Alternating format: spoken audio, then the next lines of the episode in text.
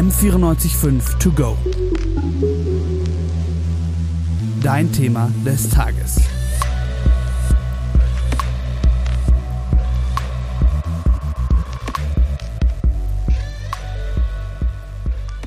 Wer bereits mit der Nasenspitze knapp vor der dicken Glasscheibe am Löwenkäfig im Raubtierhaus stand, weiß, wie Tiere teilweise in Zoos gehalten werden. Darüber wird auch immer mehr diskutiert. Zoos werden also, was Tierhaltung angeht, zunehmend unter die Lupe genommen. Aber bei Zoos geht es ja nicht nur um Tierhaltung, sondern auch um Arterhalt und Bildung, oder? Das wollen wir uns heute mal ansehen. Wir, das bin einmal ich, Sophia Kusuris. Und ich, Juliane Dressler. Wir beide haben mit verschiedenen Leuten mit ganz unterschiedlichen Standpunkten gesprochen. Auf der einen Seite mit dem Tierpark Hellerbrunn, aber auch mit dem Tierschutzbund. Und was wir da so erfahren haben, das fassen wir hier für euch zusammen. Beziehungsweise wir versuchen es, denn eins ist klar, es ist doch ganz schön komplex. Für mich bedeutet Zoo vor allem Neugier auf exotische Tiere stillen. Das fand ich früher immer super aufregend und spannend. Aber irgendwie sah das schon damals immer ganz schön eng für die Tiere aus. Das ist auch ein Punkt, den ich im Nachhinein kritisch sehe, dass wenig Platz ist und ob das Ganze dann überhaupt artgerecht ist. Aber jetzt ist die Frage, was bedeutet eigentlich artgerecht? Ja, Artgerechtigkeit zu definieren, das ist auch echt ganz schön tricky. Dass da ganz, ganz viele Faktoren mit reinspielen, hat sich auch in unseren Interviews gezeigt. Ob Tierhaltung ethisch vertretbar ist, ist ja auch wieder eine sehr individuelle Entscheidung. So allgemeingültigere Antworten gibt's dann vielleicht auf die Frage, welche Faktoren legitimieren Tierhaltung eigentlich? Und genau hier gibt's dann eben zwei zentrale Punkte. Einer davon ist Bildung, also dass ich zum Beispiel was lerne, wenn ich in den Zoo gehe. Das ist den Zoos auch ganz wichtig. Zum Beispiel auch dem Münchner Tierpark Hellerbrunn. Der ist ein Zoo, weil er einerseits sehr groß ist, nämlich satte 40 Hektar, und andererseits exotische Tierarten hält. Insgesamt findet man in Hellerbrunn um die 700 Tierarten, also viel, wovon man lernen könnte. Für dieses Lernen zuständig ist unter anderem Julia Knoll, die Edukations- und Artenschutzmanagerin von Hellerbrunn, und mit der haben wir uns mehr über das Thema unterhalten. Bildung ist ein großer, großer, wichtiger Teil unserer Arbeit. Dementsprechend äh, hoffe ich schon, dass Sie was mitnehmen und ich glaube, es muss vielleicht auch gar nicht mal irgendein spannender Tierfakt sein oder so, die man auf einem Schild sieht. Allein, äh, wenn man bei unseren Flamingos vorbeiläuft und die riecht oder ähm, im Streichelgehege eben eine Ziege streicheln kann. Ich glaube, da lernt man automatisch schon was. Einfach dieses Erlebnis ähm, Tier mit allen Sinnen wirklich. Da nehmen Besucher auf jeden Fall was mit. Da bin ich mir absolut sicher. Wie Flamingos riechen, weiß ich nicht mehr. Aber Streichelzoo, damit verbinde ich schon noch was. Ja, wenn ich mich so an den Streichelzoo zurückerinnere, dann denke ich als allererstes an die Ziegen, die man damals so gefüttert hat und die haben einem ja wortwörtlich aus der Hand gefressen.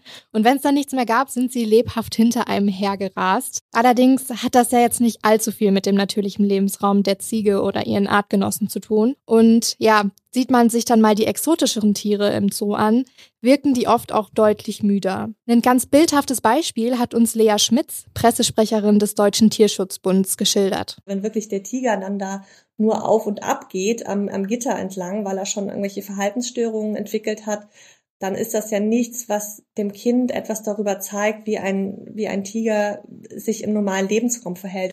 Die Frage ist dann jetzt halt wieder, wie erlebt man Tiere im natürlichen Lebensraum? Also ich denke nicht, dass ich irgendwann mal die Chance haben werde, einen Löwen in freier Wildbahn zu sehen. Naja gut, vielleicht mal auf der Safari, aber das ist ja dann auch wieder nicht für jeden drin. Und wenn doch, dann greift man da ja wirklich in den natürlichen Lebensraum der Tiere ein. Es gibt natürlich noch andere Optionen, die ZoogegnerInnen als super Alternative empfehlen. Einer von diesen GegnerInnen ist Dr. Colin Goldner, der sich seit zehn Jahren für Tierrechte engagiert. Zudem gibt es heute Dokumentarfilme für jedes einzelne in einem Zoo gefangen gehaltene Tier in herausragender 3D-Qualität. Solche Filme, Dokumentarfilme vermitteln mehr Kenntnis und Achtung und Empathie den Tieren gegenüber als alle Zoos dieser Welt zusammengenommen.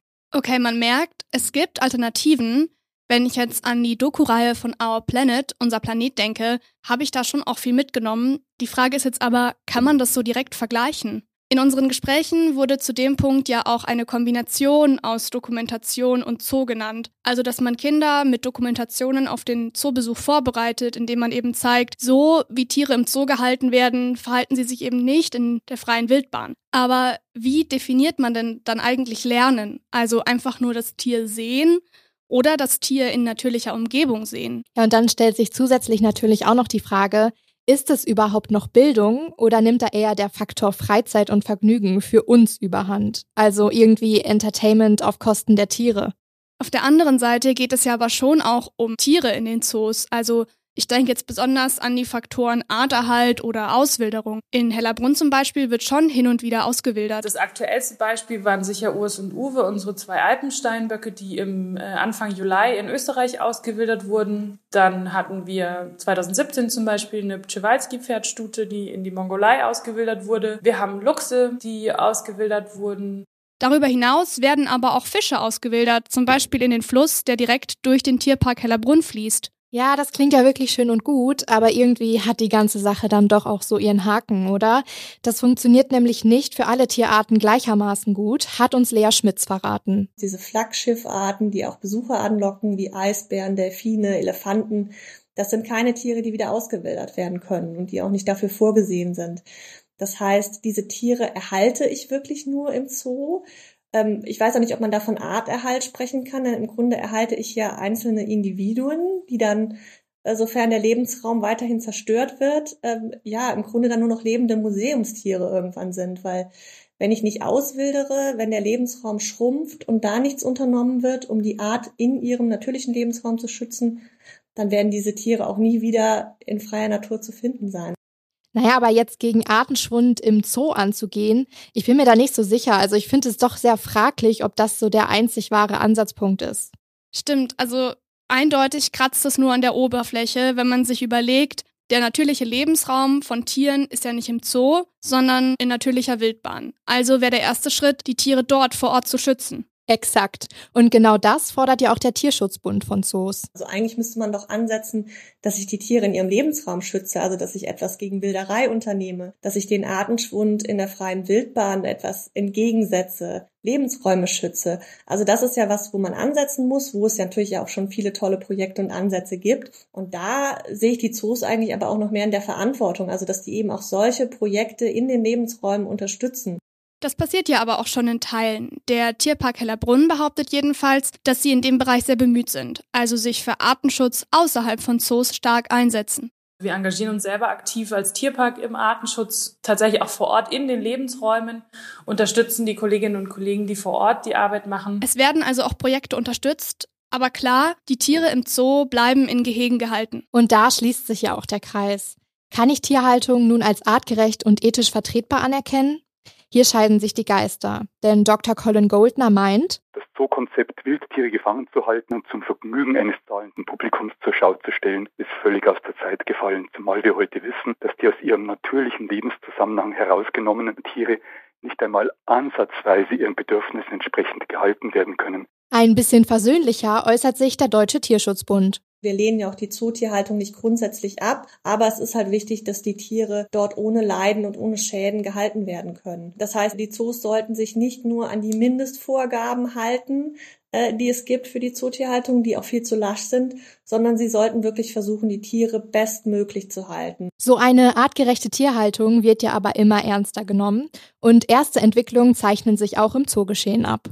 Hellerbrunn zum Beispiel legt schon einen Fokus darauf, wie sie sich verbessern können. Auch über Gutachten und Vorschriften hinaus. Kein Zoo ist jemals fertig. Wie gesagt, wir in Hellerbrunn bauen ja auch sehr viel. Wir haben den Masterplan, wo wir sehr viel umsetzen. Ganz aktuelles Beispiel ist unsere Löwenanlage. Die Anlage, wie sie jetzt gerade besteht, wo Max und Benny jetzt leben, ähm, die ist noch geduldet von den Amtsveterinären, aber eben nur noch so lange, bis eine neue Anlage da ist, die einfach größer ist, die mehr ähm, Vielfalt auch bietet. Und so machen wir das eben weiter. So machen wir das mit vielen Sachen und so geht es ja vielen anderen Zoos auch. Man kann also schon eindeutig sagen, dass sich die Lage entwickelt.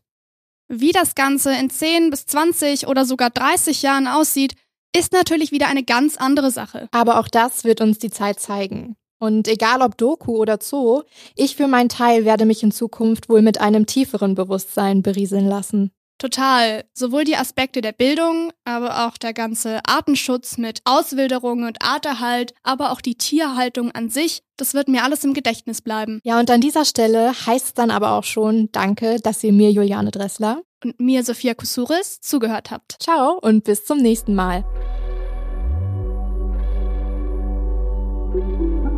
M945 to go.